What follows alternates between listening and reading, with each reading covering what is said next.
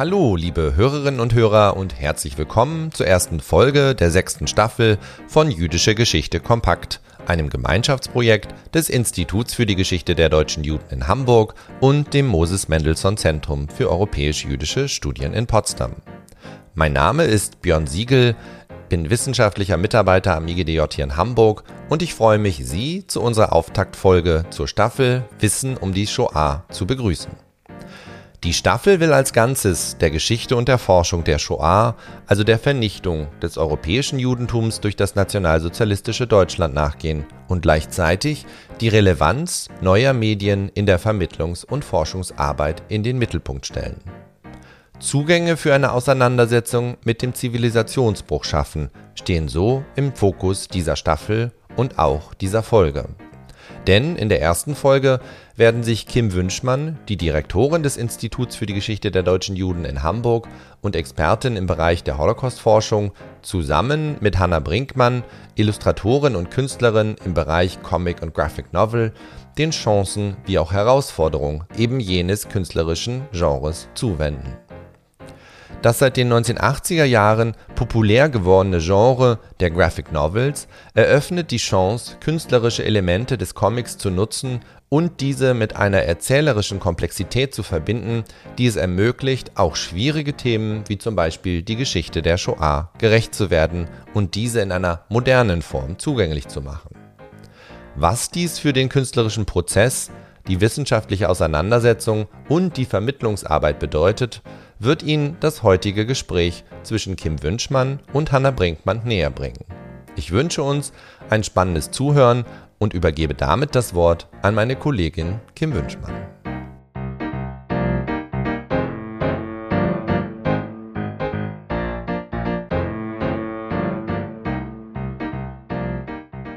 Können wir die Geschichte der Shoah mit dem Medium Comic erforschen und vermitteln? Diese Frage steht im Zentrum unserer Auftaktfolge zur sechsten Staffel des Podcasts Jüdische Geschichte kompakt, zu der ich Sie, liebe Hörerinnen und Hörer, ganz herzlich begrüße. Mein Name ist Kim Wünschmann. Ich bin die Direktorin des Instituts für die Geschichte der deutschen Juden in Hamburg und ich freue mich sehr mit meinem heutigen Gast, der Comic-Künstlerin und Illustratorin Hanna Brinkmann, über grafische Darstellungen von Geschichte ins Gespräch zu kommen. Und ich freue mich auch deshalb, weil ich gerade selber zusammen mit Dr. Stefanie Fischer von der TU Berlin und der Zeichnerin Liz Clark an einem Comic-Projekt arbeite und dabei bewegen auch uns natürlich Fragen nach dem Potenzial dieses Mediums für die Forschung und die Vermittlung. Insofern bin ich sehr gespannt auf den Dialog zwischen Künstlerin und Historikerin in der heutigen Folge, die, so hoffen wir, auf breites Interesse stoßen wird und Sie, liebe Hörerinnen und Hörer, wenn Sie es nicht ohnehin schon sind, für Geschichtscomics begeistern möchte. Hallo Hanna, herzlich willkommen im Podcast Jüdische Geschichte kompakt. Hallo, ich freue mich sehr, dabei zu sein heute. Die Comic-Fans unter Ihnen, liebe Hörerinnen und Hörer, werden Hannah Brinkmann kennen, spätestens nach der Veröffentlichung ihres beeindruckenden Debüts Gegen mein Gewissen, erschienen 2020 im Berliner Avant Verlag. Allen anderen möchte ich Sie gerne noch einmal kurz vorstellen. Hanna Brinkmann lebt und arbeitet in Hamburg, wo sie an der HAW, der Hochschule für angewandte Wissenschaften, grafische Erzählung bei Anke Feuchtenberger studierte. Sie absolvierte Studienaufenthalte an der Schenker School of Engineering and Design in Tel Aviv und der École Européenne Supérieure de l'Image im französischen Angoulême. 2016, 17 begann Hannah ein sehr persönliches Graphic Novel Projekt, über das sie auf, wie ich finde, sehr bewegende Weise ein wichtiges Kapitel bundesrepublikanischer Zeitgeschichte ergründet. Ein Kapitel, das für sie zugleich auch Familiengeschichte ist. Es geht um Kriegsdienstverweigerung und um ihren Onkel Hermann, der sich in den 1970er Jahren auf sein ja grundgesetzlich verankertes Recht berief, nicht gegen sein Gewissen, daher auch der Titel des Buches, zum Dienst an der Waffe verpflichtet zu werden. Das Prüfverfahren, das dann einsetzte, führte aber schließlich dazu, dass Hermann trotz allem eingezogen wurde und einen Wehrdienst leisten musste, der so fundamental gegen alles war, was ihn ausmachte, dass er daran zerbrach, dass er nur wenige Monate nach der Einberufung, das war im Januar 1974, Selbstmord beging. Und Hannah zeichnet diese Geschichte mit, mit großer Sensibilität, mit einer berührenden Bildsprache und zugleich mit einem hohen historischen Anspruch. Du hast viel Zeit, Hannah, in die Recherche dieser Geschichte investiert, die auch durch Stipendien des Library Innovation Labs der Harvard Law School und dem Sitka Fellowship Programm des Island Institute Alaska ermöglicht wurde.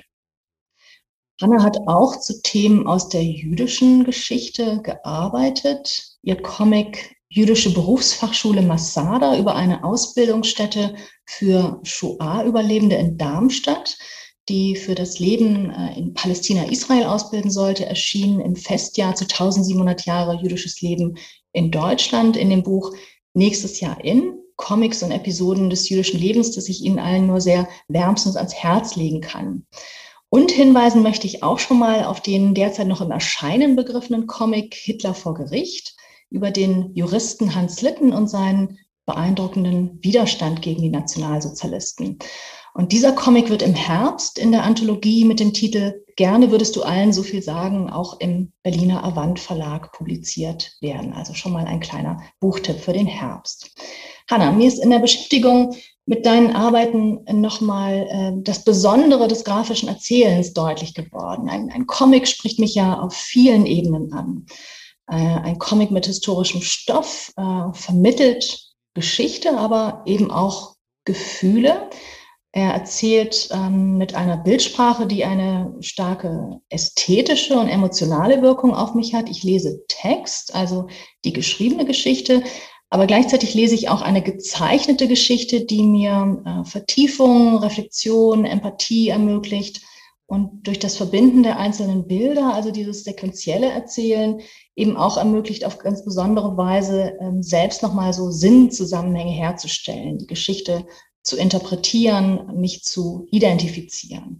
Und ich habe mich in der Vorbereitung auf unser Gespräch heute auch erinnert, welche starke Wirkung der Comic Mouse von Art Spiegelman auf mich hatte, als ich den zum ersten Mal gelesen habe. Er ist ja äh, zumindest der erste Teil bereits Mitte der 1980er Jahre erschien äh, jetzt auch vor kurzem wieder in die Schlagzeilen geraten. Also Maus als ein ganz wichtiger Moment in der Comicgeschichte. Seitdem ist aber auch viel passiert und ähm, mittlerweile haben wir eine große Anzahl von Comics, von Graphic Novels, vor allen Dingen auch zu Themen der jüdischen Geschichte, besonders auch zur Geschichte und Wirkung der Shoah. Wie, wie kommt das wohl? Was meinst du? Warum ist dieses Genre der, der Graphic Novels so beliebt und ähm, war die Lektüre von Maus auch für dich so ein einschneidendes Erlebnis?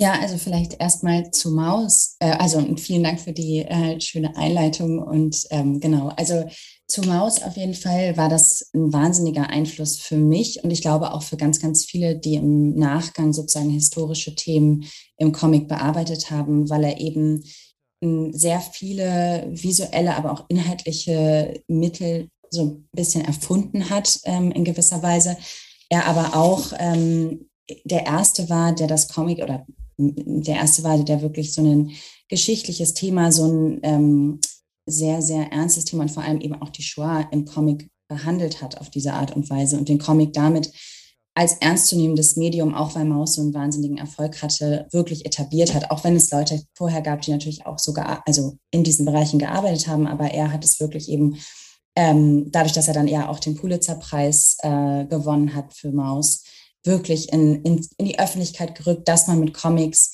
Geschichte erzählen kann, dass man äh, ernste Themen behandeln kann und dass man eben, und das finde ich, hat er auch gezeigt, die Shoah als dieses unfassbare, grauenvolle ähm, äh, Ereignis der Geschichte sozusagen in der Zeichnung eine Art ähm, in der Zeichnung so ein bisschen die Distanz zu nehmen, finde ich. Und ja, also insofern war das für mich äh, auch in der Phase, in der ich es gelesen habe, da habe ich eben gerade angefangen mit meiner eigenen Arbeit und ähm, war total inspiriert davon, wie er dann auch mit diesen Kategorien spielt. Also das sind einfach wahnsinnig beeindruckende ähm, Dinge jetzt in Maus an sich. Und ich glaube aber auch der Comic und um vielleicht darauf nochmal zurückzukommen, auf den Teil auf, äh, der Frage, ähm, dass der Comic an sich eben als Medium, glaube ich, wahnsinnig viel Potenzial hat, in diesem Bereich zu arbeiten. Einmal durch, und das hast du auch schon erwähnt, die Kombination durch Text- und Bildebene, dass man eben,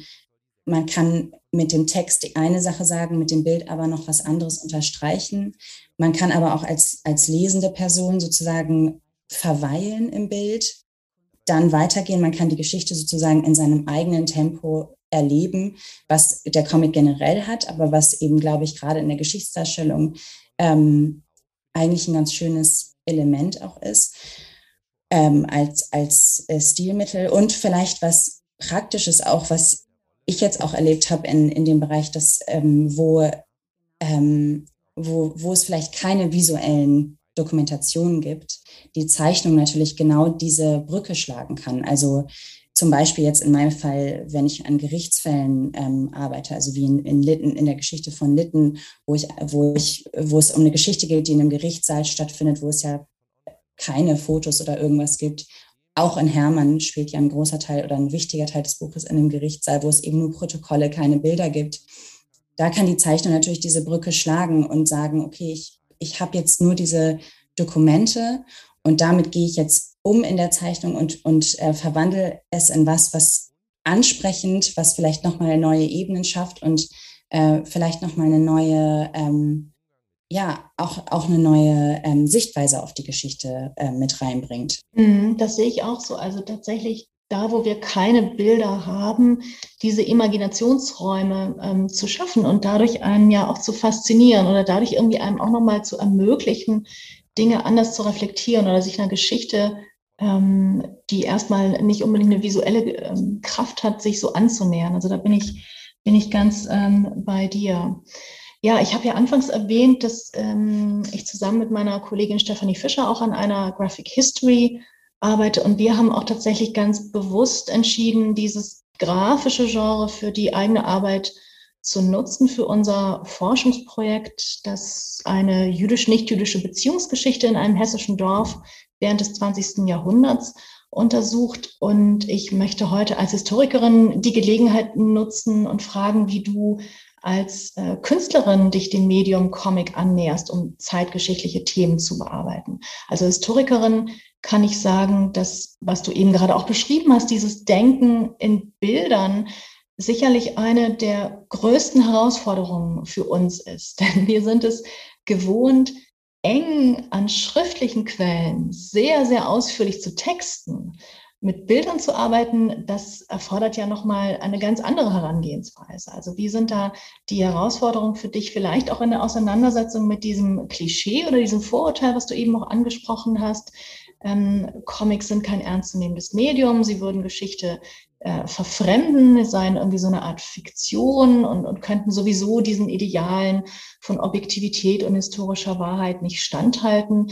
Ideale übrigens, die wir ja auch in den Wissenschaften ja schon längst als eine, Konstruktion oder eine Art Wunschdenken entlarvt haben. Aber mich interessiert, wie du das siehst. Was sind für dich die Herausforderungen in, in der Arbeit mit historischen Stoffen in Comics? Ja, also ich meine, so vielleicht als erstes einmal, was, was ich natürlich mache, ist am Anfang trotzdem immer noch Geschichten zu erzählen. Also natürlich habe ich gewisse dramaturgische Ansprüche auch an, an meine Comics. Also dass ich sozusagen eine Geschichte erzähle, die jemand liest und sie packt, wo ich sagen würde, dass wenn ich jetzt ähm, für auch, ja, das lese ich ja auch oft, also historische Texte oder von Historiker in Texte lese, ähm, das ist ja wirklich auch nah an Quellen und es ist, das hat einfach einen sehr, sehr wissenschaftlichen Anspruch, ähm, den ich jetzt erstmal sagen würde, meine Comics auf den ersten Blick vielleicht deshalb nicht haben, weil sie sozusagen eine Geschichte erzählen wollen. Aber der Hintergrund dessen, also die ganze Recherchearbeit, wie du ja auch schon gesagt hast, die dahinter steckt, die hat für mich auf jeden Fall einen wissenschaftlichen Anspruch, einfach auch, weil ich so nah wie möglich an den Quellen arbeite, auch wenn ich Geschichten erzähle. Also natürlich sind gewisse Dinge fiktiv, wie zum Beispiel auch private Dialoge, die ich schreibe. Die müssen fiktionalisiert sein, aber sie basieren eben insofern auch immer auf Quellen, weil zum Beispiel ähm, bei Litten der Geschichte basieren alle privaten Dialoge darauf, dass ich ähm, zum Beispiel das Buch von Littens Mutter über ihn gelesen habe mir dann versuchen, ein genaues Bild davon zu schaffen, wer Litten war und wie er vielleicht gehandelt hat in bestimmten Situationen, um dann diese Dialoge zu schreiben, die er im Privaten führt, die ich natürlich, also da gibt es eben keine Quellen zu oder keine belegten, nicht wirklich. Deswegen muss ich das sozusagen fiktionalisieren, genauso wie bei Hermann, wo aber natürlich die familiäre Recherche, also mein Buch gegen mein Gewissen, wo die familiäre Recherche natürlich sozusagen dann die Quelle war. Und dann kommt dazu aber natürlich noch, was vielleicht da im Comic-Bereich nochmal auch ein Unterschied ist, ist, dass ähm, da natürlich die visuelle Recherche, genau wie du meintest, dazukommt. Und die visuelle Recherche, würde ich sagen, ist insofern was ganz Besonderes, weil sie ähm, natürlich viel, viel intensiver bei mir auch ist. Also das sind sozusagen 50 Prozent der Recherche ist auch visuell. Ähm, und da vielleicht auch nochmal ähm, beispielhaft, damit man sich das vorstellen kann. Ähm, bei Litten gab es ähm, den Eden Tanzpalast und dieser, diesen Tanz, dieser Tanzpalast existiert so nicht mehr. Deswegen musste ich irgendwie rausfinden, da, da passiert quasi die Straftat, die dann zu diesem ganzen Prozess führt, passiert im Eden Tanzpalast. Deswegen ähm, wollte ich das als Einstiegsszene haben. Aber natürlich will ich zeigen, wie das dort aussah und ich will es mir nicht einfach ausdenken. Aber dadurch, dass es sozusagen ein historischer Platz ist, der nicht mehr existiert, musste ich dann, habe ich dann einen Archivan kon äh, ähm, kontaktiert, den ich gefunden habe über eine Dokumentation der BBC und dann von dem ähm, Pläne bekommen des Eden Tanzpalasts, äh, womit ich dann sozusagen rekonstruieren konnte, wie dieser Tanzpalast aufgebaut war. Oder auch in Ernst Grubes ähm, Geschichte, äh, jetzt die, der war an der Jugendhochschule Wilhelm Pieck ähm, in den 50er Jahren. Da gab es die ganze, jetzt gibt, danach gab es da einen riesigen Komplex, der auch immer noch steht. Den gab es aber noch nicht als Ernst da war, sondern der hat in Holzbaracken gelebt, die inzwischen einfach nicht mehr existieren. Das heißt, ich musste herausfinden, wie diese Holzbaracken aussehen. Also wenn ich ins Bundesarchiv gehe, suche ich nicht nur nach sozusagen inhaltlichen Sachen, sondern hole mir immer auch die architektonischen Pläne, wo ich dann gesehen, sehen kann, ah, okay, so sahen die Fenster aus, so waren die Baracken. Ich habe dann Pläne gefunden, wie die quasi ähm, aufgebaut waren, aber auch Zeichnungen, wie das Holz sozusagen aufgeschichtet war und wie die Fenster waren.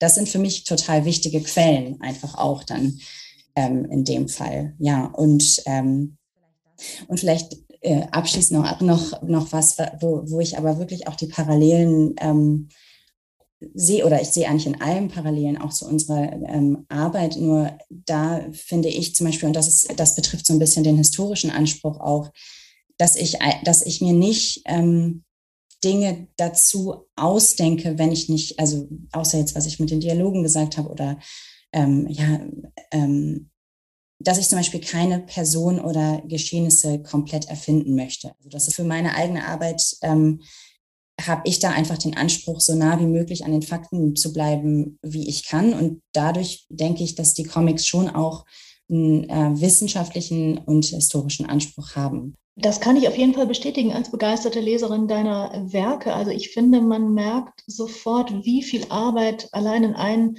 Panel geht. Und es ist gut, dass du das jetzt nochmal aus dem Hans-Lippen-Comic äh, erwähnt hast mit dem Eden Tanzpalast. Also wie viel Recherchearbeit, wie viel Informationssammeln manchmal doch dafür aufgewandt wird, ein einziges Panel zu zeichnen. Ne? Aber gleichzeitig macht es auch dieser Anspruch aus, der dann zu einer, zu einer großen Authentizität ähm, bei den Lesenden ähm, führt. Also das finde ich ganz beeindruckend. Ja, du hast eben schon erwähnt, Hanna, du arbeitest aktuell an einer Graphic Novel über Ernst Grube. Sie entsteht in Zusammenarbeit mit dem NS-Dokumentationszentrum in München, auch anlässlich des diesjährigen 90. Geburtstags von Ernst Grube. Und mich interessiert sehr, wie du diese Aufgabe angehst, also wie dein Comic ähm, vielleicht auch ja ein, ein lebenslanges Engagement von Ernst Grube flankieren und nochmal neu vermitteln kann, also sein Engagement als Zeitzeuge, der äh, von seinem Schicksal erzählt und sich in, in Gedenkstätten in der historisch-politischen Bildungsarbeit ja unermüdlich dafür einsetzt, das Wissen um die Shoah auch, auch wach zu halten. Ähm, Ernst Grube wurde 1932 in München geboren. Seine Mutter entstammte einer jüdischen Familie. Der Vater aus einer protestantischen Familie war überzeugter Kommunist und ähm, so erlebten Ernst und die beiden Geschwister den Nationalsozialismus verfolgt als sogenannte Geltungsjuden, also Kinder einer Mischehe, die äh, Ausgrenzung und Aggression erfuhren, denen die Schulbildung verweigert wurde, deren ähm, Versorgung mit Wohnraum oder mit Lebensmitteln auch ja stark beschnitten wurde, so dass sie dann auch lange Jahre getrennt waren von den Eltern in einem jüdischen Kinderheim ähm, und auch vor den ja ab 1941 einsetzenden Deportationen nie sicher sein konnten. Im Februar 1945 wurden Ernst, seine Mutter Clementine, sein Bruder Werner und seine Schwester Ruth von München aus nach Theresienstadt verschleppt, wo sie Hunger und Epidemien erlitten, aber zum großen Glück überlebt haben. Wenn wir Zeitzeugen wie Ernst Grube zuhören, erschließt sich uns ja ganz viel an Wissen über die Shoah. Aber ich glaube, wir alle kennen bestimmt auch das Gefühl dabei, an die Grenzen unseres Verstehens zu kommen, mit den Worten zu ringen, an die Grenzen auch unserer sprachlichen Ausdrucksfähigkeit ähm, zu kommen. Da nochmal die Frage an dich, die eigentlich ganz gut anschließt in das, was du eben schon gesagt hast. Können da die Bilder nochmal äh, ganz anders ja auch Annäherungen, Auseinandersetzungen ähm, ermöglichen? Siehst du, wenn du Ernst Probe zuhörst, diese Geschichte in Bildern eine Form annehmen? Wie, wie entsteht diese Graphic Novel? Wie gehst du vor in diesem Projekt? Es ist natürlich für mich total dankbar, mit, mit Ernst zusammenzuarbeiten, weil er wahnsinnig großzügig ist mit seinen Geschichten. Also ich meine, er teilt seine Geschichten ja auch als Zeitzeuge und ähm, deswegen, also er, er lässt mich in seinen privaten Archiven schauen. Auch, also ich war ähm, fünf Tage oder vier Tage bei ihm im Regen, in Regensburg und habe oben im Büro gesessen und eigentlich den ganzen Tag in den Ordnern. Also er hat auch wahnsinnig viel Material, weil er das alles auch sammelt und sich ja auch selber sozusagen sehr bemüht, ähm, die Geschichte zu verstehen, die Geschichte sozusagen oder seine Geschichte ähm, auch zu archivieren und, und diese Erinnerung wachzuhalten. Und natürlich in jedem Gespräch was ich mit ihm führe, ähm, habe ich Bilder im Kopf. Ich glaube, das ist aber auch die Art, wie, wie ich jetzt denke. Und dadurch, dass ich aber im Moment in der, in der Recherchephase bin, mache ich es gerade so, dass wenn ich Bilder im Kopf habe, dass ich sie mir sozusagen als Randnotiz äh, notiere. Ähm, weil vieles ist jetzt einfach wirklich so, diese Recherchearbeit, wie, wie ähm, du sie ja mit Sicherheit auch kennst. Äh, wir haben viele, viele Interviews geführt. Also jetzt gerade war ich zum Beispiel ähm, bei, haben wir uns in München getroffen, Ernst und ich, ähm, und waren in, im Familien, in seinem Familienarchiv und einfach gemeinsam uns angeschaut, ähm, was dort so drin ist und dann über die Dinge, die wir gefunden haben, auch geredet. Also zum Beispiel war da auch viel ähm, zu seiner Zeit im Kinderheim, die, glaube ich, eine sehr intensive Zeit für Ernst war. Er war im jüdischen Kinderheim ähm, Antonienstraße. Und als die Deportation dann losging, wurden eben auch viele von Ernsts Freunden aus dem Kinderheim deportiert. Und es war einfach für Ernst, glaube ich, eine sehr, sehr ähm, traumatische Zeit, aber auch eben eine, die, die, ihm, die ihm sehr doll in Erinnerung bleibt. Also das ist zum Beispiel was, wo er sehr, sehr viele, sehr lebhafte Erinnerungen dran hat an diese Antonienzeit. Und auf jeden Fall ähm, haben Ernst und ich dann im Münchner Stadtarchiv, ähm, äh, die, sind wir diese Dokumente durchgegangen und da ähm, kamen dann auch immer wieder Erinnerungen für ihn zurück und wir haben zwischendurch auch immer wieder geredet dann über die Familie oder die Großeltern, wo dann Fotos auftauchten oder so. Also das ist was, was total hilfreich ist, wenn wir gemeinsam sozusagen diese Dokumente auch anschauen und er sich dann und er dann eben Erinnerungsanstöße hat, weil was er eben auch immer wieder sagt, ist, dass er, es gibt eben nicht mehr so viele, mit denen er reden kann über diese Zeit. Und dadurch ähm, verliert er ganz viel Erinnerung, beziehungsweise kennt man das ja auch von sich selber, mit Grundschulfreunden oder ich weiß nicht, wenn man, wenn man mit denen spricht und auf einmal erinnern die sich an was, an was man sich nicht mehr erinnert und dann kommen die Erinnerungen zurück. Also durch Gespräche kommen sie wieder und er sagt eben, dass das was ist, was ihm total fehlt, dass es eben kaum noch Leute gibt, mit denen er über diese ähm, Erinnerungen sprechen kann, damit die eben aufgefrischt, vielleicht ergänzt werden. Und gleichzeitig sagt er mir halt auch immer wieder, wie wichtig es ihm ist, dass das, was er sagt, stimmt. Also dass das, was er sagt, auch belegbar ist. Und ähm, weil er eben sagt, ja, das, was ich sage, muss stimmen, auch einfach dafür, dass es halt nicht angreifbar ist, sondern dass, dass er, dass diese Erinnerung, das, was er erlebt hat, wirklich was ist, was einfach ähm, äh, ja, wahr ist, sozusagen. Das ist ihm äh, ganz wichtig und das finde ich auch ähm, spannend in der Arbeit daran und auch wie wir, also wir haben ja vielleicht auch über diese Zeitzeugenschaft und, und dass wir viele von den Zeitzeugen verlieren gesprochen. Und ich finde, ähm, dass Ernst Anspruch an diese Wahrheit der Geschichte ähm, genau das ja ausmacht, was Zeitzeugen eben, eben sind. Ne? Sie, sie stehen dort und sie erzählen ihre Geschichte. Und das ist was, was wir vielleicht in unserer Erinnerungsarbeit irgendwie erhalten müssen, so diesen, diesen Anspruch, den die selber auch haben an ihr, ihr Erlebtes. Und ja, um vielleicht nochmal über die ähm, Arbeit am Graphic Novel aber auch zu sprechen, wobei das irgendwie alles auch gerade sozusagen zusammengeht. Aber ähm, natürlich ist insofern die Arbeit vielleicht teilweise anders, weil ich Ernst auch immer nach seinen visuellen Erinnerungen frage. Also vielleicht nochmal zum Beispiel der Baracken äh, in der Jugendhochschule Wilhelm Pieck, wo er ja war, ein Jahr, dass ich ihm dann gesagt habe, ich war dort und ich habe ihm Videos gezeigt von der, von, von der ähm, Umgebung und habe gesagt, wo waren diese Baracken? Weil mir konnte das dort niemand sagen und ähm, ich, ich möchte es natürlich aber richtig darstellen. Und er hat dann gesagt, ja, wenn wir aus den Baracken rausgekommen sind, dann haben wir das Haus, also das Haupthaus, äh, von hinten gesehen. Das heißt, die Baracken müssen ähm, sozusagen an einem bestimmten Punkt hinter dem Haupthaus gestanden haben. Also so rekonstruieren wir dann halt auch visuelle Sachen. Aber natürlich frage ich ihn auch, wie sah eure Wohnung aus? Und auch wenn er sich nur an Teile erinnert, sind das für mich schon ganz wichtige Punkte, die wir in diesen Gesprächen eben klären können.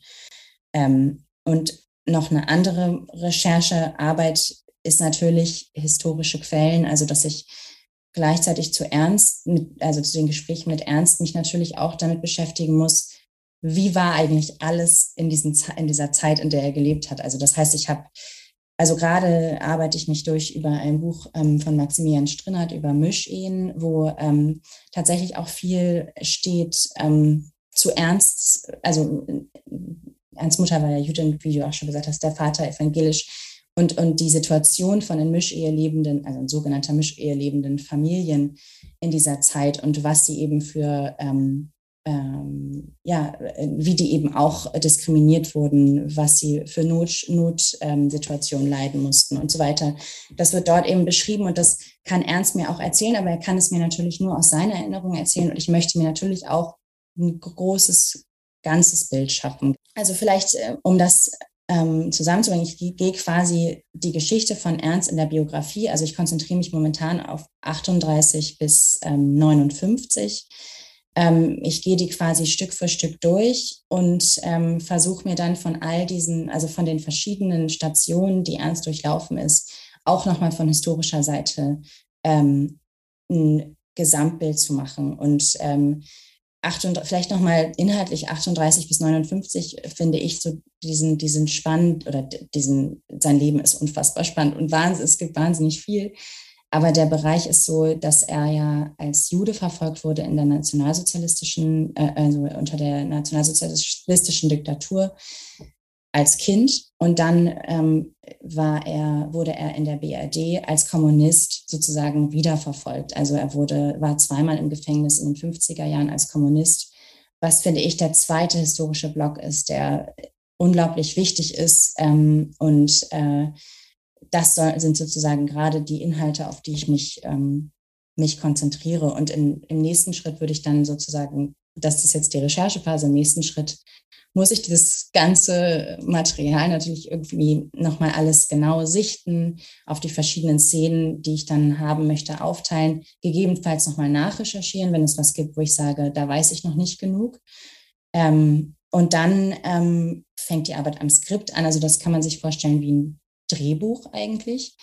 Und im, äh, im letzten Schritt oder im vorletzten Schritt, bevor es dann zur Ausarbeitung geht, mache ich dann eben ein Storyboard. Und äh, da kommt davor nochmal diese visuelle Recherche, über die ich vorhin auch gesprochen habe, nochmal noch intensiver, weil ich dann ja genau weiß, was ich wirklich, also außer so die groben Sachen, wo ich weiß, die werden sowieso drin sein visuell, da kommen dann nochmal die detaillierten Sachen. Also wenn Ernst in den Laden geht äh, in den 40er Jahren, was verkaufen die da? Oder ähm, wie, wie sahen die Essensmarken aus für Juden? Oder ähm, wo, genau, also die Luftschutzbunker, diese Sachen. Also das, das wird dann nochmal äh, sozusagen einhergehen mit der Storyboard-Bearbeitung, wird diese sehr visuelle Recherche nochmal intensiver werden, ja.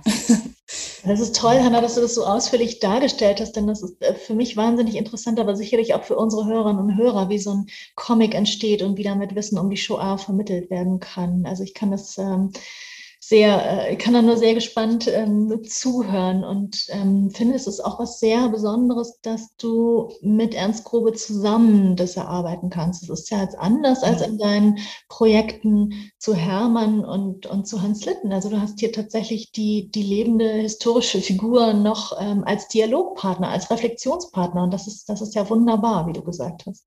Auf jeden Fall. Das ist, ähm, das ist aber auch, das ist eine ganz andere Art der, der Zusammenarbeit natürlich, weil ich ja auch, ähm, so wie Ernst eben diese, diese, diese Ansprüche auch hat an seine eigene Geschichte, dass ich automatisch seine Ansprüche natürlich total teile und mit ihm zusammen diese Geschichte so machen möchte, ähm, dass sie für uns beide sozusagen genau diesen Ansprüchen gerecht wird. Also es ist einerseits ähm, ja, es ist, es ist ein totaler Luxus sozusagen, dass ich ernst habe, dass wir so viel sprechen können, ähm, dass ich diese ganzen, dass er mir eben Zugang zu all seinen Erinnerungen gibt. Und, ähm, und andererseits für mich eben auch eine ganz neue Art der Arbeit, weil ähm, ich eben natürlich äh, äh, ja, seinen Ansprüchen daran auch, auch gerecht werden will. Und ähm, ja, aber, aber ich glaube, dass es einen dazu bringt, noch genauer vielleicht zu sein, auch in mhm. der Arbeit. Und ich glaube auch, dass es, dass Ernst und ich auch in unseren Gesprächen, also wir, es, wir reden auch einfach ja auch viel über Erinnerungen und ähm, was, was auch Geschichtsdarstellung bedeutet, beziehungsweise ähm, wie wir das darstellen können in der Erinnerung. Also wir reden auch nicht nur über sozusagen das, was passiert ist, sondern auch irgendwie über seine Sichtweisen heute auf die Dinge, was ähm, mir natürlich noch viel mehr Einblick auch in sein in ihn gibt. Und also es ist, es ist eine unfassbar spannende Art zu arbeiten und ich bin ja total begeistert von der Zusammenarbeit mit ihm. Ich glaube, ich habe da echt auch Glück mit ihm einfach. Ja. Toll, ja. Und er ist ja auch ein politischer Mensch, das kam jetzt schon, äh, schon durch. Also ja. ich finde es sehr, sehr spannend, dass ihr die Geschichte über die Zäsur 1945 hinausgehen lasst. Du hast gesagt bis 1959 und das ist tatsächlich total wichtig, diese Nachgeschichte ähm, auch darzustellen. Also du hast auch schon angedeutet, er ähm, ist ja selber auch ähm, überzeugter Aktivist und ähm, ja mit einer mit einer kommunistischen Weltanschauung, der ein Jahr ja auch an der FDJ-Jugendschule Wilhelm Pieck verbracht hat. Das hast du eben schon ausgeführt. Also diese politische Arbeit, glaube ich, ist ist für ihn total wichtig und dazu gehört natürlich auch dieses Kapitel bundesrepublikanischer Geschichte, in der kommunistische Aktivitäten ja illegalisiert wurden. Ja, das war auch tatsächlich bei unserem allerersten Treffen im NS-Doku-Zentrum ähm, in München. Da ähm, haben wir das eigentlich schon thematisiert, dass Ernst gesagt hat, dass das was ist, worüber er in seiner als Zeitzeuge einfach nicht wirklich sprechen kann. Ähm, er wurde ja auch vom Verfassungsschutz beobachtet ähm, längere Zeit und ähm, er deshalb sozusagen immer das Gefühl hat, er kann über diese Thematik nicht so offen sprechen, beziehungsweise wollen die Leute das auch nicht so richtig hören oft. Und dann endet die Geschichte irgendwie immer mit 1945. Ähm, aber ich, ich finde, das ist eben auch was in der deutschen Geschichte, wo diese Kontinuität nach 45, also auch mir in meiner Arbeit, ähm, total wichtig ist. Wie findet Ernst Grubes eigentlich, dass nun ein Comic über ihn entsteht? Du hast eben schon gesagt, dass ihm das auch nochmal Möglichkeiten gibt, genau diese Nachkriegserfahrungen ähm, zu thematisieren, die oft ja nicht so abgefragt werden in den klassischen Zeitzeugengesprächen. Ich habe gelesen, dass er mit dem Fraunhofer Heinrich Herz Institut in Berlin gerade auch einen sogenannten begehbaren Film dreht, also erkundet, wie mit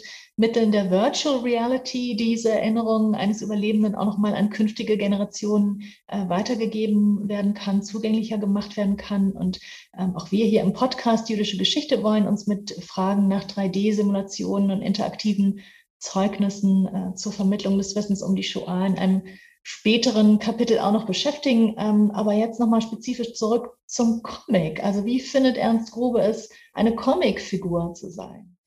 Ich, also Ernst ist deswegen, er macht ja wahnsinnig viel und ähm, ähm, er ist ja sehr experimentierfreudig in der Art zu sagen, ähm, also oder auch vor allem sehr offen, glaube ich, für, für diese Dinge. Und ich weiß, also Miriam äh, Zadov hat das, hatte, mit ihr hatte ich das erste Gespräch über, über Ernsts ähm, Geschichte und sie hatte die Idee, ähm, da über, also eine Comicbiografie über ihn zu machen und hat mir eben ähm, direkt in, im ersten Gespräch auch gesagt, ähm, dass Ernst total begeistert von der Idee war und auch dann sozusagen, das lief dann, glaube ich, soweit ich mich erinnere, ähm, lief das erstmal nicht so an und dann hat er aber auch noch mehrmals nachgefragt, ja, wann, ähm, wann entsteht denn diese Comic-Biografie und so. Also ich glaube, er liest jetzt selber nicht, nicht Comics, aber ähm, er ist total, äh, ja, ich glaube, er freut sich total drauf und ähm, ist, ist glaube ich, aber auch sehr gespannt. Wir fragen am Ende des Podcasts unsere Gäste gerne nach einem Ort, an dem sich über das Besprochene noch einmal so trefflich nachdenken lässt. Aber heute scheint mir doch die Frage etwas anders zu sein. Ähm, liebe Hanna, welchen Comic hast du denn zuletzt gelesen, mit großem Gewinn gelesen? Kannst du uns einen Tipp noch mit auf den Weg geben? Ja, ähm, also ich habe einmal, vielleicht zwei, weil ich gerade zwei gelesen Zwei geht auch.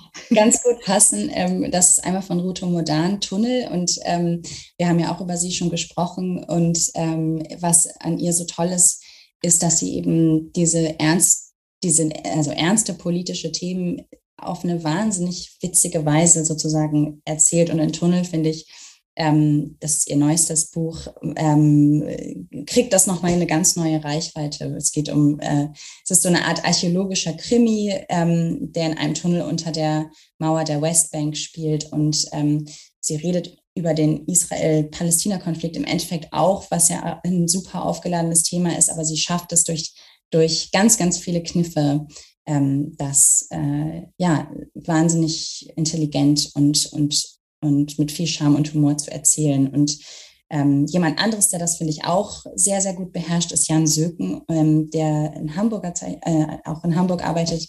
Ähm, Slocum hat der gemacht. Das ist ein Buch über, äh, das spielt, glaube ich, 1904. Und es ist ein ähm, Buch über eine der größten Katastrophen der zivilen Schifffahrt in den USA, wo die, wo die ganze deutsche Gemeinde von New York sich auf einem Schiff der MS Slocum, äh, PS General Slocum versammelt und eine wahnsinnige Katastrophe losbricht und man muss lachen und am Ende muss man fast weinen und das ist, aber es ist eben auch historisch sozusagen und alles, was er erzählt, stimmt auch und äh, ist sozusagen wirklich auch die Geschichte, wie das da passiert ist und finde ich auch eine ganz spannende Art, mit Geschichte umzugehen im Comic. Ja. Das klingt toll. Ähm, vielen Dank, liebe Hanna, dass wir mit dir sprechen konnten und so das Medium Comic für Erforschung und Vermittlung von Wissen um die Shoah ergründen konnten. Ich denke, es hat tatsächlich gezeigt, welches große Potenzial in, in Comics steckt, um auch die Relevanz dieser Geschichte für unsere Gegenwart deutlich zu machen. Dies war auch schon wieder die erste Folge der sechsten Staffel zum Oberthema Wissen um die Shoah. Wir haben Einblicke in das Genre der Graphic Novels bekommen, in die vielfältigen künstlerischen wie auch wissenschaftlichen Prozesse und die Herausforderungen, die zum Beispiel in der Visualisierung der Shoah stehen. Und vor allen Dingen hinter einer solchen Publikation. Zudem haben wir gelernt, wie wichtig es ist, die Medialität in diesen Prozessen ernst zu nehmen, sie zu hinterfragen und einen Umgang mit ihnen zu schaffen. Und genau diesen Fragen werden wir auch in der nächsten Folge weiter uns zuwenden, die sich mit der Weiterentwicklung der Oral Testimonies widmen wird. Dabei gehen wir dann den Fragen der Bewahrung und Nutzung und vor allen Dingen Neuinitiierung von Zeitzeugeninterviews im digitalen und medialen Zeitalter nach. Hören Sie also auch am nächsten ersten Freitag des Monats, also am 1. Juli 2022, bei Jüdische Geschichte kompakt wieder rein. Wir würden uns freuen. Bleiben Sie bis dahin gesund und interessiert. Wir hören uns.